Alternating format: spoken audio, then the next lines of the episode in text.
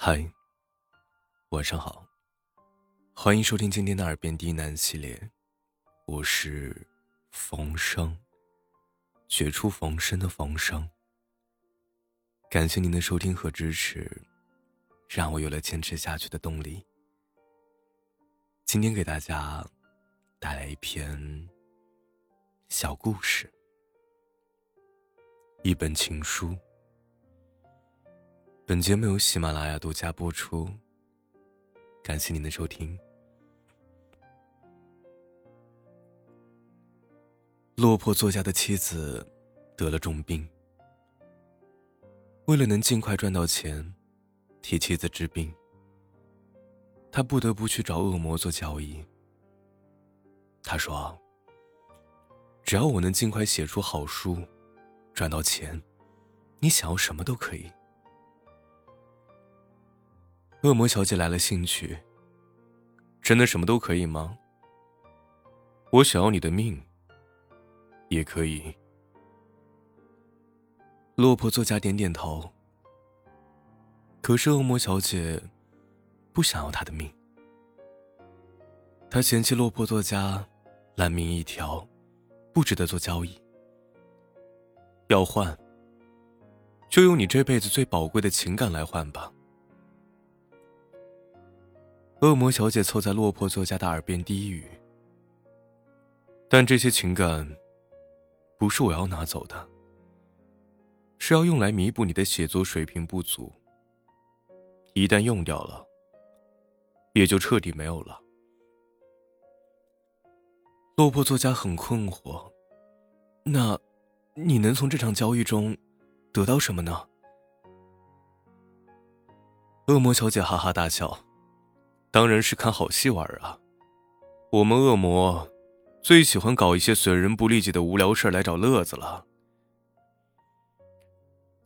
尽管对这场交易心存疑惑，没有其他选择的落魄作家，还是答应了恶魔小姐的交易条件。接下来，他只要专心用自己这辈子最宝贵的情感来写作就好。话说啊。落魄作家这辈子最宝贵的情感是什么呢？当然，是他和妻子之间的爱。落魄作家坐在电脑面前，从敲下第一个字开始，他的脑海中就源源不断的浮现出这几十年来与妻子共同度过的有爱场景，比如十几年前。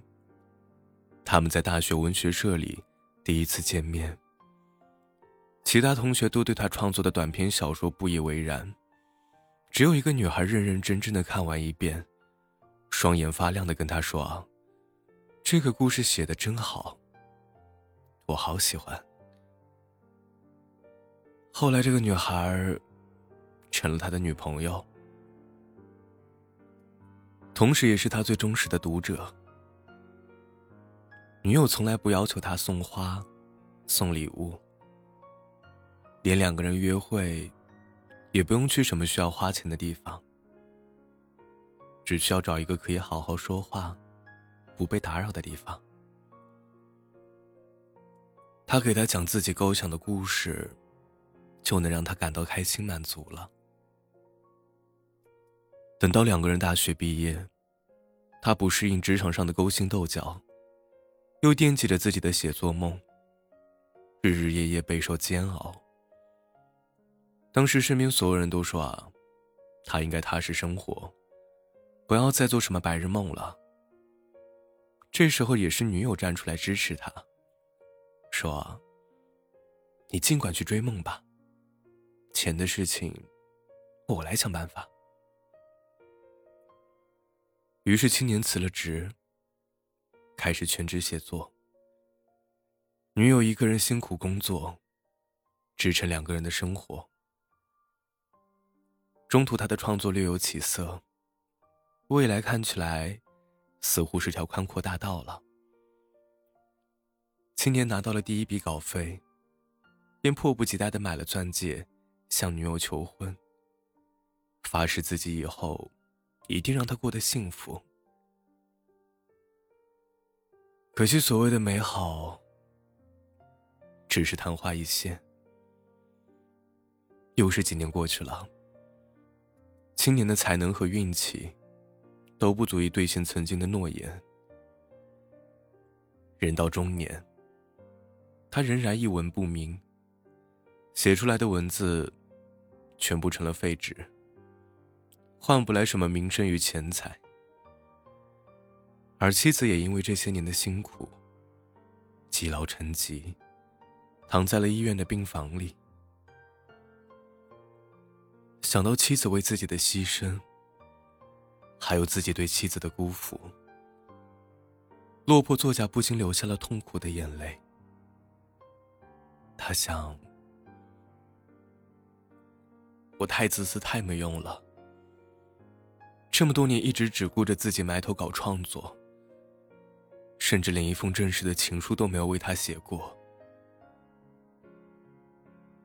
就着这些眼泪，落魄作家将自己的满腔感动、深深愧疚、沉痛悔悟，以及对妻子最诚恳的爱意，都化作文字，一鼓作气，写成了故事。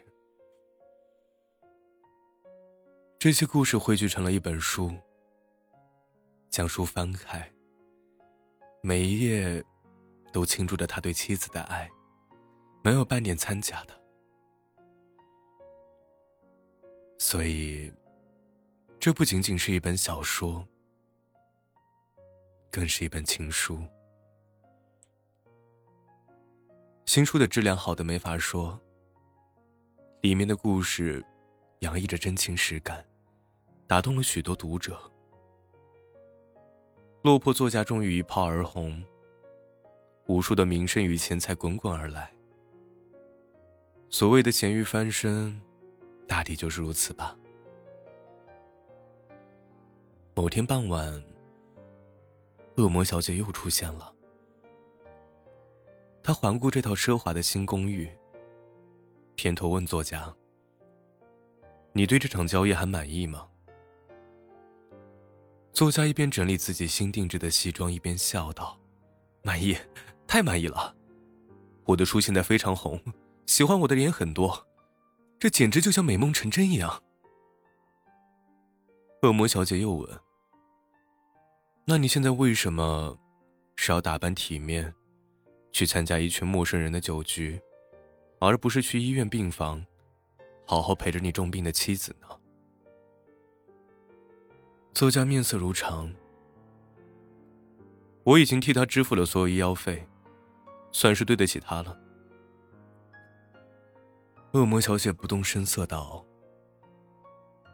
怎么，你不爱他了？”